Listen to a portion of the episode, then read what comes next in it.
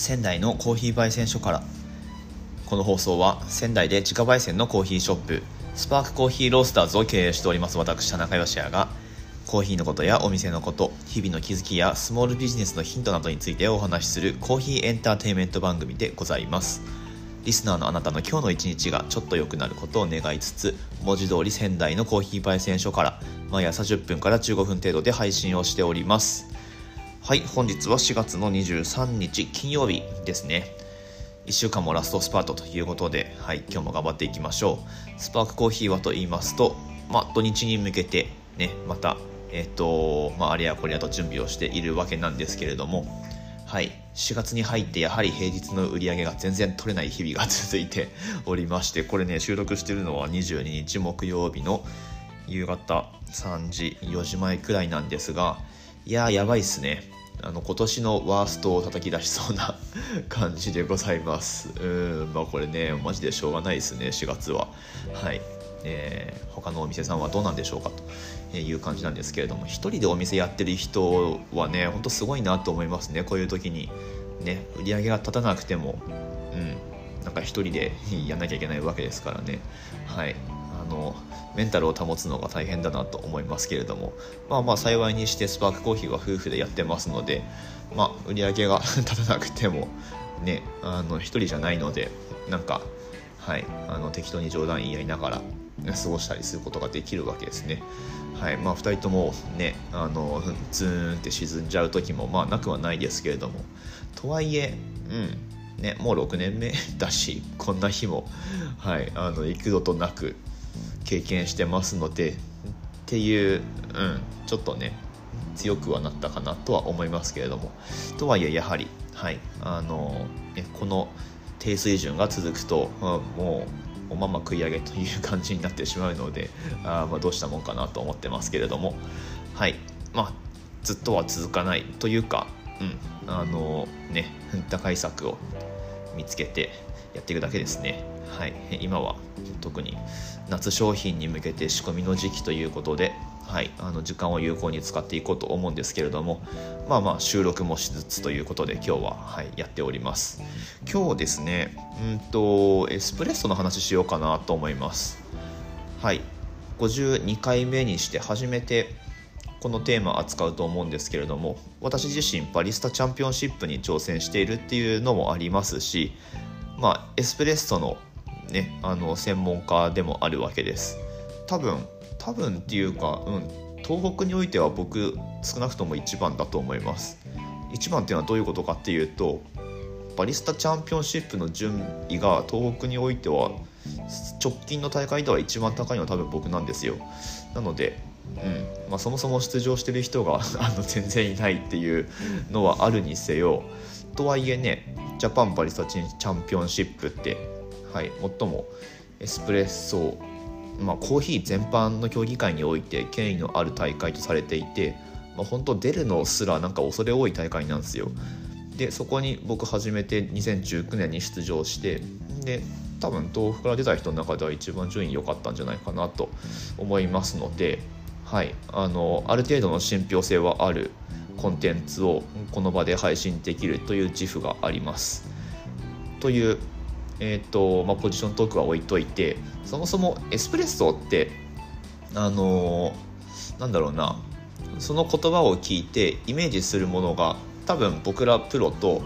一般の方々とで結構乖離してる場合もあると思うので今日お話しする内容としては、まあ、本当に概論みたいな感じです。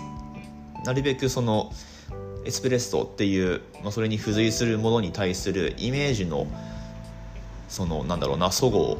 なくすっていうまあえっとまあ僕にできるのはこの小さな番組の少ないリスナーさんに向けてお話しすることしかできないですけれども、まあ、ここから何て言うかそのリテラシー、まあ、かっこよく言うとリテラシーみたいなものを上げていく一助になればいいなというふうにも思っております。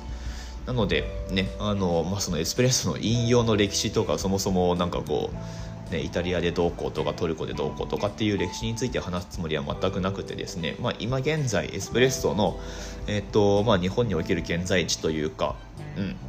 っていうところについてお話をしていこうかなと思います。さてエスプレッソオーダーされたことはありますでしょうか？お店で。どうですか？多分あんまりないと思います。僕もあでも僕はあるか。最近はよく飲みますね特に。はい。エスプレッソってそもそも何でしょうってこれ説明なかなかねどの切り口からいくか難しいんですけれども、まあ、平たく言うと濃くて少ないコーヒーですね。はい、うんと、まずじゃあ濃くてっていうその濃度の話からしましょうか。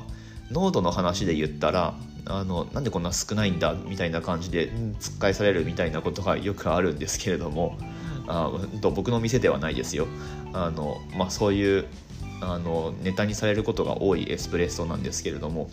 まあそうですよね。コーヒーカップよりも小さなデミタスカップって呼ばれるものに入ったあれまあ 30cc くらいってよく言われますけどその程度の容量でえー、っとうん出されるコーヒーなんですけれども。じゃあ濃さがどのくらいなのかっていうとこれドリップコーヒーを基準に考えると大体数値で見るとですねドリップコーヒーの10倍くらいやっぱり濃いんですよ。はい。で使う豆の量はでもうんとそうだなドリップコーヒーで 15g とか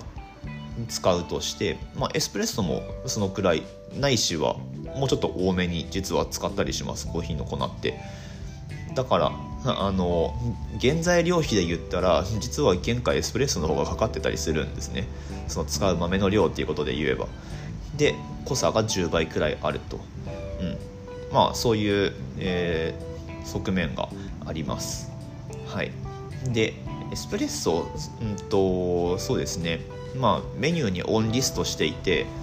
まあ多分一番上にあったりとかあとはそうだな。値段が一番安かったりするんで、まあ、そういう理由でとりあえずあのなんか人に連れられてカフェに来ちゃったんだけど頼むもの特にないしなんかこの一番安いで聞いたこともあるエスプレッソっていうのにしてみようみたいな感じでオーダーされることがたまにあるんですけどこれもうちの店ではないですよ。他の、まあ、チェーンのカフェとかでそういうことがよくあるんですけれども。まあまあえっと、そういうオーダーのされ方をすると多分そのお客さんがイメージしてるものはあの提供できないと思います。はい。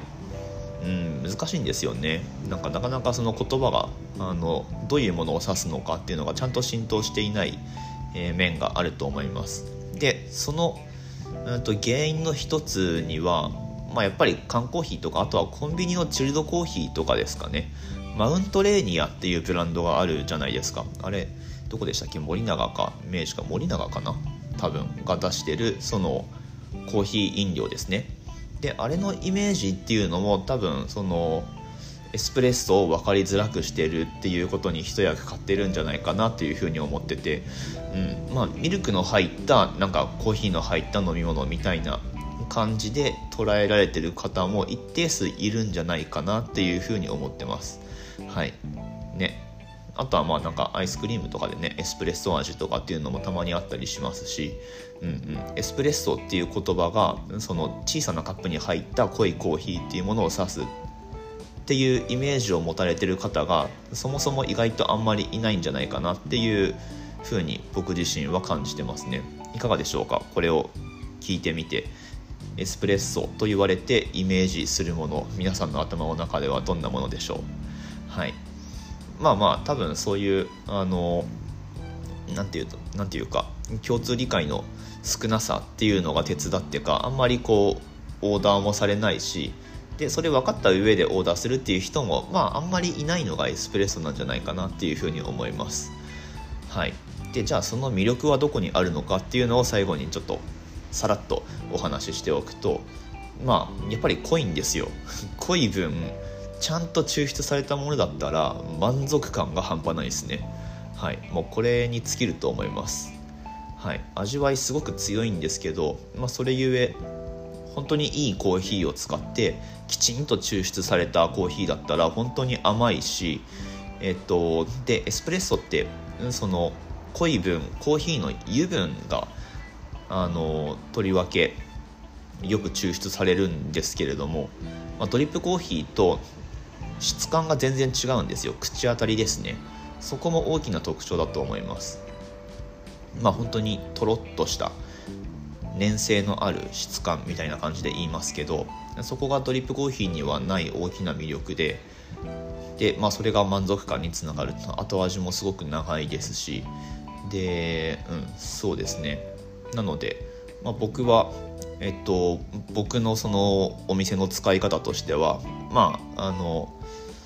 知り合いのコーヒー屋さんとかに行ってでも、うん、あんまりこう喋る時間もないんだけど、まあ、とりあえず顔を出したいと。で美味しいコーヒーも飲みたいと。いう時にドリップコーヒーだとちょっとあの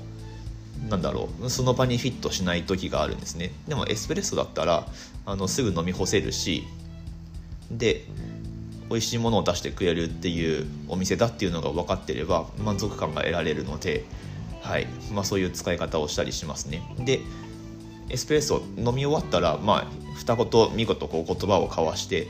飲み終わったらなんか帰るタイミングってこうつかみやすいじゃないですか。なのでこうさっと飲んで帰るみたいなドリップコーヒーだったらこういつまでも居座ってしまってなんか帰るタイミングをあの逃してしまうっていうことがたまにあるんですけどエスプレッソだったらまあなんかこうね挨拶程度にちょっと、まあ、最近どうすかみたいな話をしてで飲み終わったらじゃあみたいな感じであのすぐ帰りやすいっていうメリットもありますね。はい、っていうあの、まあ、今日はざっくりエスプレッソ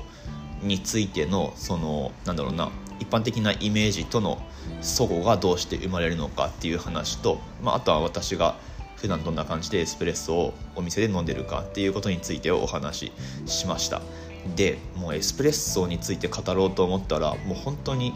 なんだろう東北一どころか結構日本の中でも僕語れる方だと思いますので あの興味のある方はなんかコメント残してみてください。なんかこれってどうなんですかみたいな。はい。あのずっとエスプレッソに関してはもうグローバルな情報を僕はどのくらいだ？